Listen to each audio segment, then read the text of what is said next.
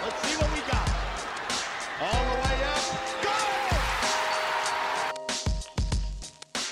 Here's. Here it is. It. Up. It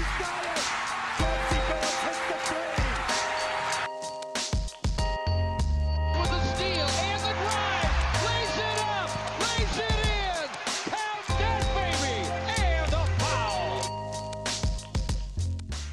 Bonjour à toutes et bonjour à tous et bienvenue dans les chroniques de Motor City. Les chroniques de Motor City, c'est votre podcast dédié à l'histoire et à la culture des Detroit Pistons.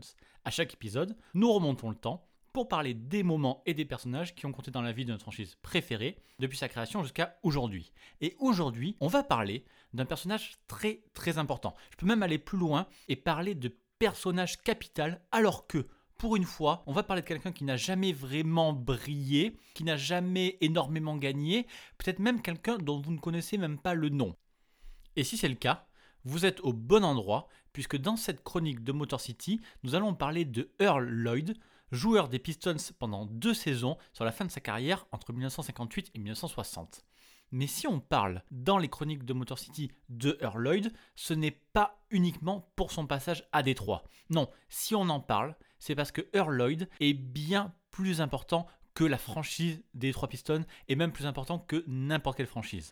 Parce que ce qu'il a fait, personne ne l'avait fait avant lui. En fait, Earl Lloyd a tout simplement marqué l'histoire de la NBA le 31 octobre 1950 sous le maillot des Washington Capitals en devenant le tout premier joueur noir à jouer en NBA. En pleine ségrégation raciale, des années, vraiment des années avant le mouvement des droits civiques qui emmèneront au Civil Rights Act de 1964, et à ce jour où enfin la discrimination raciale deviendra illégale, eh bien, longtemps, longtemps avant ça, Earl Lloyd a fait tomber la barrière de la couleur en NBA. Et cette barrière brisée, elle a eu tellement de conséquences sur les décennies suivantes que, bah, tout simplement, sans lui, sans son action, le paysage bah, actuel de la NBA n'aurait peut-être rien à voir. Et en fait, je me suis dit qu'en 2020, alors que bah, malheureusement les discriminations sont toujours bien présentes, on le voit dans la société américaine et peut-être même dans notre société aussi, je me suis dit que parler du pionnier Earl Lloyd, eh bien ça pourrait être une bonne idée. Surtout que, contrairement à d'autres figures qui, comme lui, ont été les premiers à briser les codes, eh bien lui, Earl Lloyd, il n'a pas du tout cette notoriété.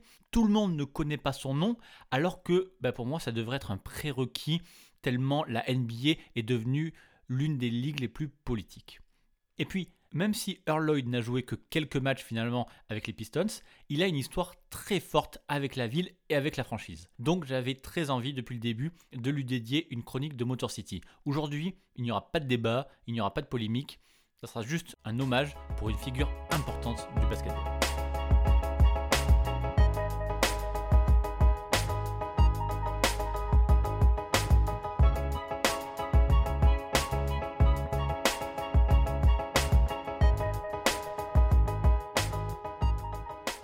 Pour notre histoire, il faut qu'on revienne au tout début de la NBA.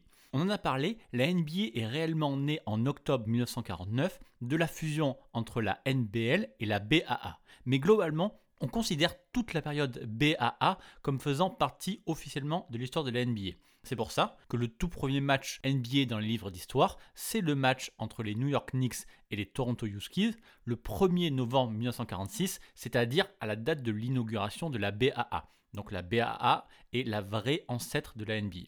Eh bien, entre cette date, entre le 1er novembre 1946 et le 31 octobre 1950, donc pendant pile poil 4 ans, eh bien, il n'y a eu aucun joueur noir en NBA. Absolument aucun. Pourtant, en fait, avant cette date, on avait déjà vu des basketteurs noirs. On en avait vu en NBL. Par exemple, dès 1935, avec les Buffalo Bisons, qui avaient fait jouer un joueur noir qui s'appelait Hank Williams. Et puis, à partir de la saison 42-43, la pratique s'est généralisée puisque une grosse partie de la population masculine était évidemment partir combattre pendant la Seconde Guerre mondiale, blanc comme noir hein, d'ailleurs, mais en tout cas, les équipes ne pouvaient plus faire les difficiles à cette époque et ne pouvaient plus refuser d'intégrer les joueurs noirs.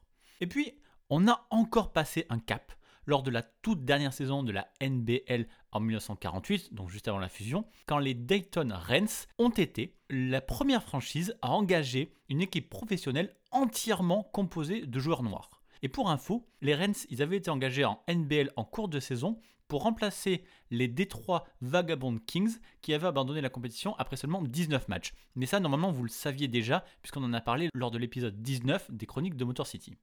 Bref, vous avez peut-être compris que le problème, c'est que je n'ai parlé dans tous ces exemples uniquement de la NBL. Et pourtant, la vraie ancêtre de la NBA, c'est-à-dire la BAA, eh bien, elle, elle a déjà un peu plus de problèmes avec les joueurs noirs. La BA n'a pas officiellement interdit l'utilisation de joueurs noirs, mais on va être clair, ben, il n'y a quasiment aucun doute sur le racisme global qui existait dans cette ligue. Par exemple, lors de la fusion entre la NBL et la BAA pour devenir donc la NBA, la ligue a décidé de repêcher 8 des 9 équipes NBL en laissant sur le carreau, eh bien, une seule équipe, les Dayton Rens, cette fameuse équipe 100% noire. Donc, la toute première saison estampillée NBA, la saison 1949-1950, est entièrement blanche comme les saisons précédentes de BA. Sauf qu'on est quand même déjà en 1950 et que ça fait plus de 3 ans que Jackie Robinson a brisé la barrière de la couleur du côté du baseball. Jackie Robinson, si le nom vous parle peut-être, c'est que c'est tout simplement le premier joueur noir à avoir joué en ligue majeure au baseball. Et à l'époque, ça a fait un bruit énorme par contre, puisque le baseball avait une énorme notoriété et qu'il était exclusivement dominé par les blancs. Donc Jackie Robinson a reçu les insultes du public, mais aussi des coachs adverses, des joueurs adverses et même pire de ses propres coéquipiers.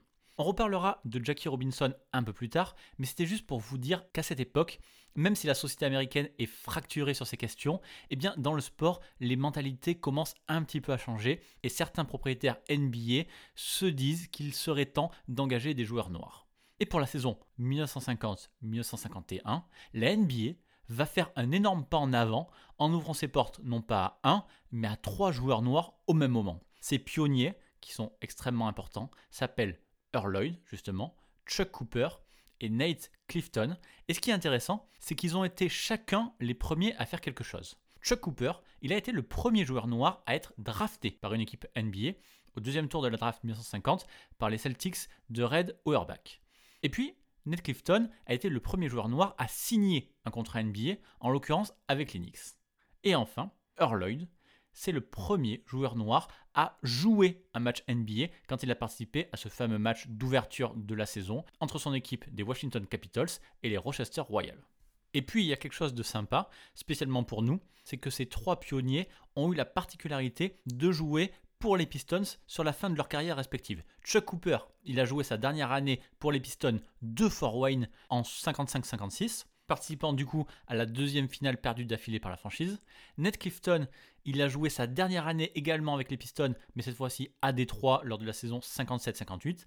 Et Earl je vous l'ai dit avant, a joué ses deux dernières saisons à Détroit de 1958 à 1960. Mais pour cette chronique, on va se concentrer principalement sur Earl qui reste déjà dans l'histoire puisqu'il est vraiment le tout premier joueur noir à rentrer en jeu dans un match NBA donc peut-être celui qui incarne le symbole le plus fort, mais aussi parce qu'il est celui qui a les attaches les plus fortes avec la Motor City. Pour vous faire un rapide historique, Earl Lloyd y grandit dans la ville d'Alexandria en Virginie et malheureusement il fait assez vite l'expérience du racisme. Il étudie dans une fac qui est entièrement noire à West Virginia State, là où il décroche son diplôme, et plus tard il précisera qu'avant d'arriver en NBA à l'âge de 21 ans, il n'avait jamais eu une vraie discussion avec une personne blanche. Côté basket, il se fait franchement une belle carrière universitaire en étant nommé trois fois dans le meilleur 5 de sa conférence et deux fois dans l'équipe All-America. Lors de la saison 48, West Virginia State est même la seule équipe invaincue du pays. Et pour sa dernière année de fac, Earl Lloyd tournera en moyenne à 14 points et 8 rebonds quand même. Et donc, ce qui le mènera à être drafté lors de l'été 1950 par les Washington Capitals, quand même au 9 tour de la draft, donc assez loin, bien plus loin que Chuck Cooper par exemple. Et pour que vous compreniez un petit peu la situation à l'époque, il faut savoir que Earl Lloyd ignorait totalement qu'il avait été drafté par la NBA jusqu'à ce qu'il rencontre quelques jours après la draft une amie sur le campus qui lui dit qu'elle avait entendu une rumeur selon laquelle il déménageait à Washington. Earl Lloyd ne comprend pas, et c'est uniquement après s'être renseigné sur cette rumeur qu'il apprend que les Capitals l'avaient sélectionné. Donc, nous sommes au départ de la saison 1950-1951 avec trois joueurs noirs pour la première fois en NBA et absolument rien ne dit que c'est Earl Lloyd qui va être le premier à briser la barrière de la couleur. En fait, c'est tout simplement un hasard du calendrier qui va rendre la chose possible. Il se trouve que les Capitals d'Earl Lloyd commençaient leur saison le 31 octobre 1950, soit un jour avant les Celtics de Chuck Cooper et quatre jours avant les Knicks de Ned Clifton. Et pour cette nuit d'Halloween 1950, les Capitals jouent les Royals pour un match qui aurait pu être totalement oublié par l'histoire, sauf que Bones McKinney, l'entraîneur des Capitals, prend la décision d'envoyer Earl surnommé Big Cat, en jeu pour ce tout premier match de la saison, ce qui fait donc de lui le premier joueur noir à poser les pieds en NBA devant les 2184 fans de la Sports Arena. Ce match, les Capitals le perdent 78-70 et Earl Lloyd a un tout petit impact avec 6 points et 5 passes décisives. Mais évidemment, il y avait beaucoup plus en jeu pour lui et Earl Lloyd a eu en plus l'intelligence de prendre immédiatement beaucoup de recul sur son rôle de pionnier, notamment vis-à-vis du racisme. Les gens m'ont dit que le Ku Klux allait être là avec des cordes et tout ce genre de trucs qu'on connaît. Mais franchement, si vous voulez choisir une ville pour jouer un match de basket avec toute cette controverse, ils ont choisi le bon endroit. Il fait tellement froid en hiver à Rochester que personne ne déteste personne. Now, were you nervous before this game? No, no. I, you know, you know, I, you know, I, I took it lightly. I said, well, you know, I said, man, they're not worried about me. They probably think I'm a goblin anyhow. You know, it's Halloween. They done brought this fool out here in this costume. but I mean, you're you're an athlete. When you get right down to it, once you make that team, you're a basketball player. And how did the team respond to you? As, you know, if, if, if, if they think you can help, they don't, you know, the problem. And, I, and I'm sure there were people on my own team that probably would, would rather I had been there, but they're smart enough. See, this is where the college thing comes in. They're smart enough, you know. If they say something derogatory, not, not only are they going to offend me, they're going to offend some of his white teammates. Globalement, on peut même dire que pour ce tout premier match, tout s'est plutôt bien passé au niveau de l'intégration de Earl Lloyd. Le seul incident notable reste un propos isolé d'un spectateur du premier rang qui a demandé à son voisin si ce noir pouvait vraiment jouer au basket. Et c'est la mère de Earl Lloyd qui était assise juste derrière lui et qui lui a répondu oui, le noir peut jouer. Et le gars n'a plus rien dit pendant tout le match. Et en fait, plus loin, c'est même toute l'intégration de Earl Lloyd chez les Capitals qui se passe tout à fait normalement, du moins en interne. Earl Lloyd se lie immédiatement d'amitié avec l'autre rookie de Washington, Bill Sharman, et comme Lloyd n'a pas le permis, c'est Sharman qui l'accompagne en voiture à l'entraînement et qui le ramène chez lui tous les jours. Earl a toujours été quelqu'un de très gentil et d'amical. C'était facile de nouer des liens d'amitié avec lui. Il n'avait pas de voiture à l'époque, alors j'étais content de l'emmener aux entraînements. Pour moi, la question de la couleur ne se posait même pas.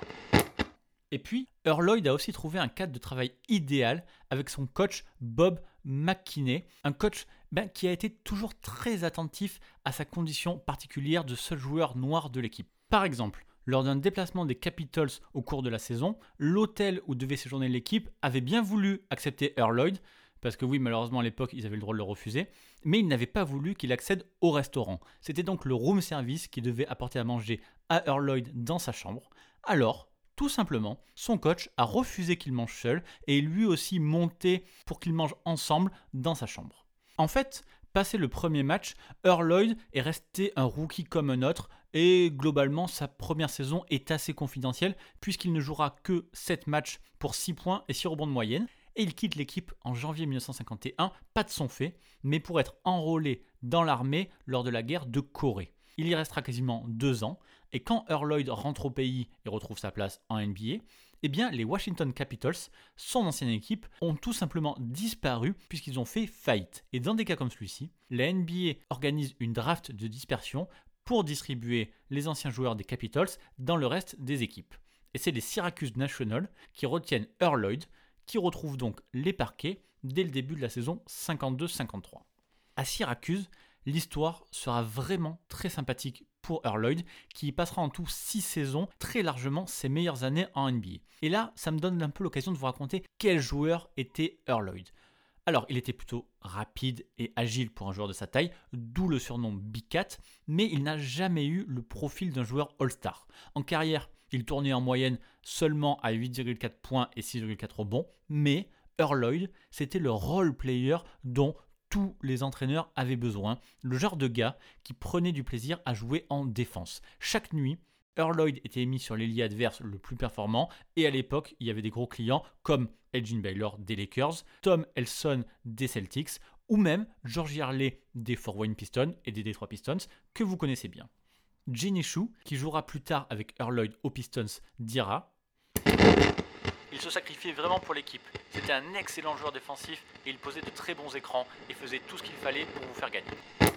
La meilleure saison de sa carrière, Earl Lloyd va la faire en 1954-1955 en tournant à 10,2 points et 7,7 rebonds par match, qui sont ses meilleurs chiffres en NBA. Mais au-delà des stats, surtout cette année-là, les Nationals vont aller jusqu'au bout et battre les Fort Wayne Pistons en finale NBA 4-3. Et une nouvelle fois, pour ce titre, Earl Lloyd confirme son truc de pionnier puisqu'il devient également le premier joueur noir à remporter le titre NBA.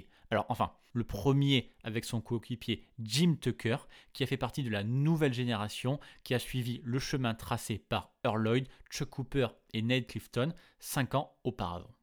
Après, si on veut être totalement honnête, même si ces finales sont devenues historiques a posteriori grâce à Earl Lloyd, à l'époque le basket n'avait pas du tout l'importance d'aujourd'hui. Par exemple, Earl Lloyd expliquait dans son autobiographie que tous les matchs censés être joués à Fort Wayne avaient été délocalisés à Indianapolis parce que la fédération américaine de bowling avait programmé son tournoi dans la salle des Pistons et qu'elle avait la priorité sur la NBA. Oui, dans les années 1950, le bowling était plus important que le basket NBA. Donc, je voulais d'abord vous parler du joueur qu'était Earl Lloyd et des barrières qu'il avait brisées avant d'être obligé quand même de parler de racisme. Mais bon, malheureusement, vous vous en doutez, en jouant dans les années 50, Earl Lloyd y a très souvent été confronté dans sa carrière. Alors jamais par ses coéquipiers, ni par ses coachs, ni même par ses adversaires, mais par contre de la part du public, oui. En fait, il y avait pas mal de déplacements difficiles pour Earl Lloyd dans des villes qui étaient vraiment hostiles aux Noirs américains.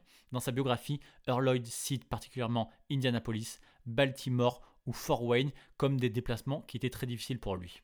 Il y a l'anecdote que je vous ai racontée lors de sa saison rookie qu'on peut même généraliser parce qu'il y avait malheureusement trop d'hôtels qui voulaient bien l'accepter pour dormir mais pas pour manger. En gros, il fallait surtout pas que les clients blancs du restaurant voient un homme noir manger en même temps qu'eux.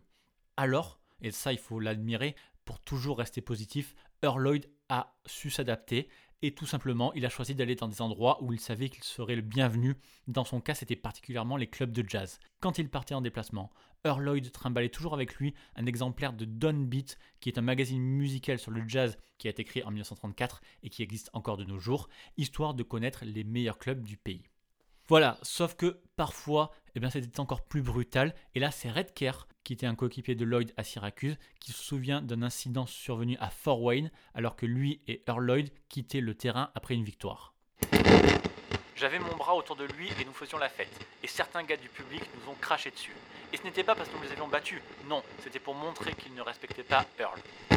Alors évidemment, Earl Lloyd, 1m96, 90 kg de muscles, lui il expliquait que dans ces cas-là, il avait vraiment envie de s'en occuper et de leur faire passer l'envie d'être raciste. Mais c'est sa mère qui lui avait appris qu'il ne pouvait pas s'en prendre à tous les fans et qui lui demandait de garder son calme en toutes circonstances. Selon elle, les gens stupides font des choses stupides et il faut juste pas les laisser vous atteindre.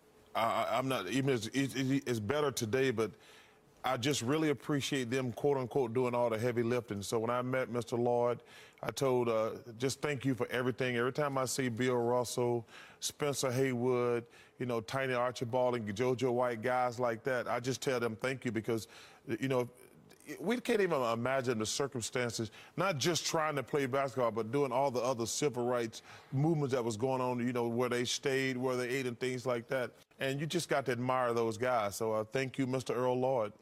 Bien, on a parlé un peu de qui était Earl Lloyd, de quel basketteur il était et comment il avait brisé la barrière de la couleur. Il faut quand même qu'on aborde maintenant le sujet de la méconnaissance du joueur. Demandez-vous, si avant ce podcast vous aviez déjà entendu son nom, ou celui de Chuck Cooper, ou de Nate Clifton. Si oui, ben bravo, hein, franchement bravo. Mais sinon, il n'y a franchement pas de honte à avoir, puisqu'en fait, il y a une vraie méconnaissance générale du rôle qu'a joué Earl Lloyd pour ouvrir les portes de la NBA aux joueurs noirs tout simplement. Par exemple, lors de son premier All-Star Game, Kawhi Leonard avait expliqué qu'un jour, tout simplement, il avait cherché sur internet pour savoir qui était le premier basketteur afro-américain, juste comme ça, juste par hasard. Et c'est là qu'il avait entendu parler de l'histoire de Earl Lloyd pour la toute première fois, qu'il poussera ensuite à s'associer à un documentaire sur lui, dont je vous parlerai à la fin de ce podcast. Plus proche de nous, côté Pistons, il y a Grant Hill, qui avait reconnu n'avoir entendu parler de Earl Lloyd qu'une fois arrivé en NBA. Avant ça, malgré son diplôme en histoire et en sciences politiques à Duke et son statut de star NCA, donc futur star NBA, le joueur des Pistons n'avait jamais cherché à savoir qui avait brisé la barrière de la couleur en NBA. Et en fait, même les Detroit Pistons n'ont jamais vraiment rien fait pour Earl Lloyd. Chaque année, la NBA tient un Black History Month et de mémoire, je n'ai jamais vraiment vu de très grands hommages à Earl Lloyd qui a pourtant gardé des attaches très fortes avec la franchise, on va y venir. Et à l'époque où il était GM, Joe Dumars disait que la ligue mettait trop l'accent sur la promotion du basket d'aujourd'hui plutôt que de rendre hommage au passé. Alors je ne sais pas s'il a vraiment raison, mais en tout cas disons que si la NBA respecte son histoire, elle ne remonte jamais aussi loin. Et on pourrait même se demander pourquoi Earl n'a pas l'impact et la notoriété de Jackie Robinson, qui donc avait franchi la barrière de la couleur au baseball à peine 3 ans plus tôt, et qui est aujourd'hui une figure mondialement connue. Il faut comprendre que le nom de Jackie Robinson est sacré au baseball. Par exemple, il n'y a plus personne qui porte son numéro 42 en MLB, ou alors, sauf pendant le Jackie Robinson Day, où là, c'est tout le monde qui porte son numéro. Il y a un film sur lui, sur son histoire avec Chadwick Boseman et Harrison Ford. Et puis surtout, il y a des tonnes de références à Jackie Robinson dans la culture populaire. Alors après, c'est vrai qu'il y a des circonstances, on va dire atténuantes, pour expliquer le moindre impact de Earl Lloyd. Déjà, il n'est pas rentré tout seul en NBA. Comme il y avait Clifton et Cooper qui ont débuté lors de la même saison, on va dire que Earl n'a pas eu à porter tout seul ce fardeau comme Jackie Robinson a pu le faire. Et puis justement, avec Jackie Robinson qui jouait déjà au baseball depuis 3 ans, le début d'un joueur noir en NBA a peut-être été accueilli avec un peu moins de tension. Et puis comme je l'ai dit plus haut, surtout, le basket et le baseball n'avaient absolument pas la même notoriété. Et c'est sans doute le point le plus important, et Earl lui-même ne s'est jamais comparé à Jackie Robinson. En 1950, le basketball était comme un bébé qui venait de naître. Il n'avait pas la notoriété du baseball. Et je ne pense pas que ma situation ressemble à celle de Jackie Robinson, qui a joué dans un environnement hostile où certains de ses coéquipiers ne voulaient pas de lui. Au basket, les gens avaient l'habitude de voir des équipes universitaires mixtes, c'était une mentalité différente. Et puis, comme le basket était tellement peu couvert par la presse à l'époque, les débuts de Earl Lloyd ont en fait été quasiment invisibles. Le 1er novembre 1950, le lendemain du match, quand le journal de Rochester, le Rochester Democrat and Chronicle, revenait sur ce match, eh bien il ne mentionnait même pas que la barrière de la couleur avait été brisée en NBA, c'était juste un non-événement. Et pourtant, il faut encore et toujours répéter le nom de Earl Lloyd. Et c'est aussi pour ça que je fais cette chronique aujourd'hui. Parce que si Earl Lloyd a brisé la barrière de la couleur comme joueur, on va dire sur un hasard du calendrier, eh bien, il faut aussi savoir que Earl Lloyd en a battu une deuxième, en devenant plus tard le premier entraîneur adjoint noir en NBA, et puis quasiment une troisième en devenant le deuxième head coach noir en NBA. Et c'est là où après les six saisons de Earl Lloyd à Syracuse, il faut qu'on parle des deux dernières années de sa carrière de 1958 à 1960 et même plus quand il est passé à Détroit chez les Pistons. Quand il débarque à Détroit, Lloyd a déjà passé les 30 ans, ce qui ne l'empêchera franchement pas d'avoir de très bons moments basket dans la Motor City. Mais surtout, c'est à ce moment-là qu'il commence à créer une relation avec la ville et avec l'organisation des Pistons. Dès sa retraite en 1960, Earl Lloyd devient scout pour les Pistons. Il sera entre autres responsable de la draft de Bailey Howell et de Ray Scott et proposera les noms de Earl Monroe et de Willis Reed, mais il ne sera pas écouté là-dessus. Et puis, Earl Lloyd grimpe les échelons petit à petit et devient entraîneur adjoint en 1968.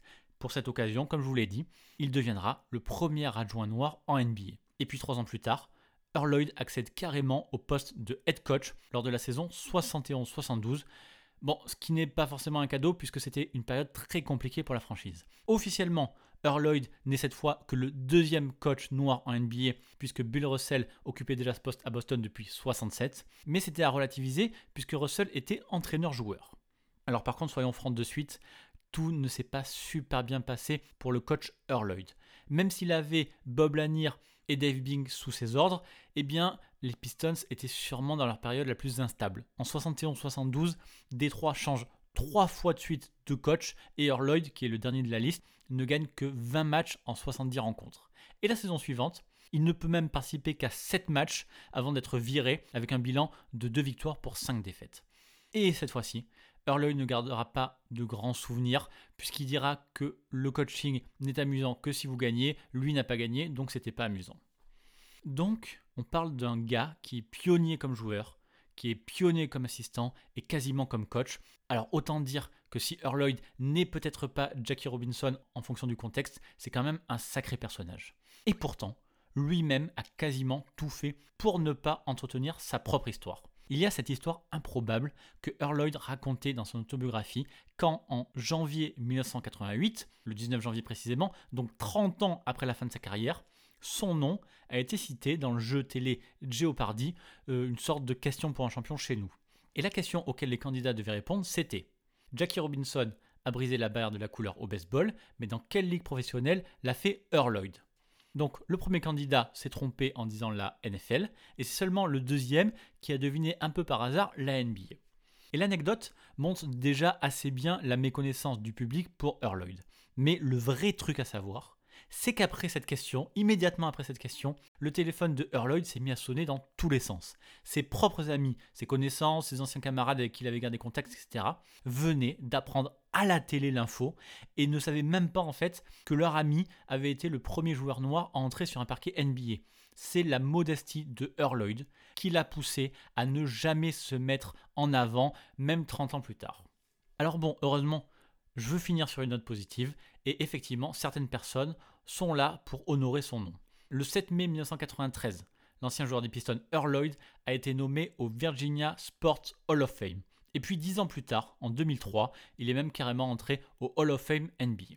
Avant ça, en 2000, la NBA avait commémoré le 50e anniversaire du premier match d'un joueur noir dans la ligue en mettant à l'honneur Earl Lloyd, qui en plus avait la lourde tâche de représenter aussi Chuck Cooper et Ned Clifton, qui étaient décédés en 1984 pour l'un et en 1990 pour l'autre. La NBA avait fait quelques événements spéciaux tout au long de la saison, notamment des présentations d'avant-match par Earl Lloyd, accompagné d'Anita Brown, la fille de Ned Clifton, ou par Irva Cooper, la femme de Chuck et de son fils Chuck Jr. Et c'est aussi Earl Lloyd qui avait lancé le match d'ouverture de la saison entre les Sixers et les New York Knicks. Et puis plus récemment, en 2017, le grand public a eu l'occasion de redécouvrir l'histoire de Earl Lloyd à travers un documentaire nommé The First to Do qui revient justement sur l'héritage laissé par Earl Lloyd. Ce documentaire, qui est réalisé par Koudi et Chaik Oza, et donc, comme je vous l'ai dit tout à l'heure, produit par Kawhi Leonard, revient justement sur tout ce qu'a apporté Earl Lloyd au-delà d'avoir brisé la barrière de la couleur en NBA. Parce que, après sa carrière de joueur, après sa carrière de coach, Earl Lloyd est aussi resté à Détroit. Il a notamment travaillé pendant plus de 10 ans pour le Detroit Board of Education avec pour mission d'aider les élèves les plus défavorisés de la ville à accéder à l'éducation et aussi en trouvant des emplois pour les élèves décrocheurs et les diplômés en difficulté. Et puis plus tard, dans les années 90, c'est son ancien joueur Dave Bing qui est devenu entrepreneur à succès avec son entreprise d'acier et de pièces automobiles à Détroit, ça on en a déjà parlé, qui lui a demandé de servir de lien entre les différentes communautés de la ville. Parce qu'il faut dire que le groupe Bing employait énormément de personnes issues des minorités, des gens qui étaient laissés pour compte dans les grandes villes des États-Unis. Et dans ce documentaire, en fait, on se rend compte de tout l'impact qu'a eu Earl Lloyd dans des aspects basket et extra basket et ça fait du bien de voir que la nouvelle génération commence aussi à s'en rendre compte, comme le disait justement Kawhi Leonard lors de l'avant-première en 2017. Le gars avait 22 ans quand il est devenu le premier basketteur afro-américain de la NBA. C'était un gars qui nous a ouvert la voie sur et en dehors du cours. Il était aimé des fans, peu importe la race, pendant qu'il jouait, et puis quand il sortait du terrain, il était traité différemment, simplement parce qu'il n'avait pas la même couleur de peau. J'ai appris ces expériences et je les ai intégrées dans ma vie de tous les jours.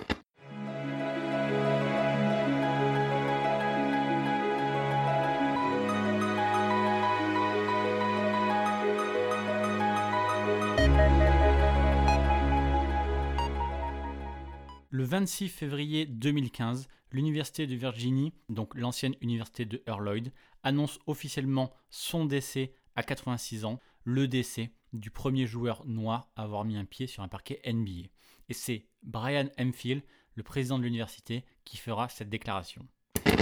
Quand Earl Lloyd a foulé le parquet à cette date décisive de 1950, cet homme remarquable a pris place dans le mouvement historique pour les droits civiques et plus important, il a ouvert une porte pour l'égalité en Amérique. Évidemment, après cette annonce, une pluie d'hommages va suivre, notamment celui de Charles Barkley, qui remerciera Earl Lloyd d'avoir rendu tout ça possible pour tous les autres. Parce que même s'il a bénéficié d'un bon timing justement pour être le tout premier, Earl Lloyd était de toute façon avec Chuck Cooper et Ned Clifton parmi les pionniers qui ont ouvert la voie à tous les autres. Il restera évidemment toujours l'énigme de son manque de notoriété, même si on a expliqué pourquoi on ne pouvait vraiment pas le comparer à Jackie Robinson. Coody, l'un des rédacteurs du documentaire sur Earl Lloyd, a même une autre explication. Selon lui, en fait, Earl Lloyd et les autres premiers joueurs noirs de la NBA, eh bien, ils ne sont pas connus à cause de leur rôle sur le terrain. Earl Lloyd avait plutôt un profil défensif, je vous l'ai dit, avec un rôle minime où il devait se contenter de prendre des rebonds. Mais si Earl Lloyd avait marqué 25 points par match comme euh, George Mikan, Bob Cousy ou Paul Arizin, eh bien là oui, ça aurait pu être une autre histoire. Et puis, Earl Lloyd avait aussi choisi, en plus de sa discrétion, de ne plus vraiment s'impliquer dans le basket après son licenciement comme coach des Pistons. Mais pourtant, il n'avait aucune frustration, aucun regret et une vraie conscience de son rôle là-dessus, même s'il préférait rester discret. Je n'ai même pas gagné 5 millions de dollars dans ma carrière, mais cela me fait du bien de savoir que j'ai contribué à quelque chose pour permettre aux jeunes enfants noirs de gagner beaucoup d'argent. Et c'est sur ces mots qu'on va terminer ce podcast. Maintenant, vous connaissez Earl Lloyd, vous connaissez son histoire, et il ne tient qu'à vous d'en parler à chaque fois que c'est possible pour que au moins tout le monde connaisse au minimum le nom du gars qui a brisé la barrière de la couleur en NBA. Voilà, moi encore une fois, il ne me reste plus qu'à vous remercier, à vous dire que les chroniques de Motor City sont disponibles partout sur Apple Podcast, Spotify, Google Podcast, Deezer et sur les applis de podcast comme Podcast Addict sur Android. Vous pouvez aussi soutenir, vous le savez, le podcast en laissant un commentaire ou une note sur Apple Podcast pour aider à faire découvrir les chroniques. Sinon, le simple fait d'en parler autour de vous, de le partager sur les réseaux, c'est déjà énorme. Et en attendant le prochain podcast, je vous invite à me retrouver sur Twitter pistonfr et sur le site pistonfr.com. Merci encore pour votre soutien et à très bientôt pour une prochaine chronique. Bye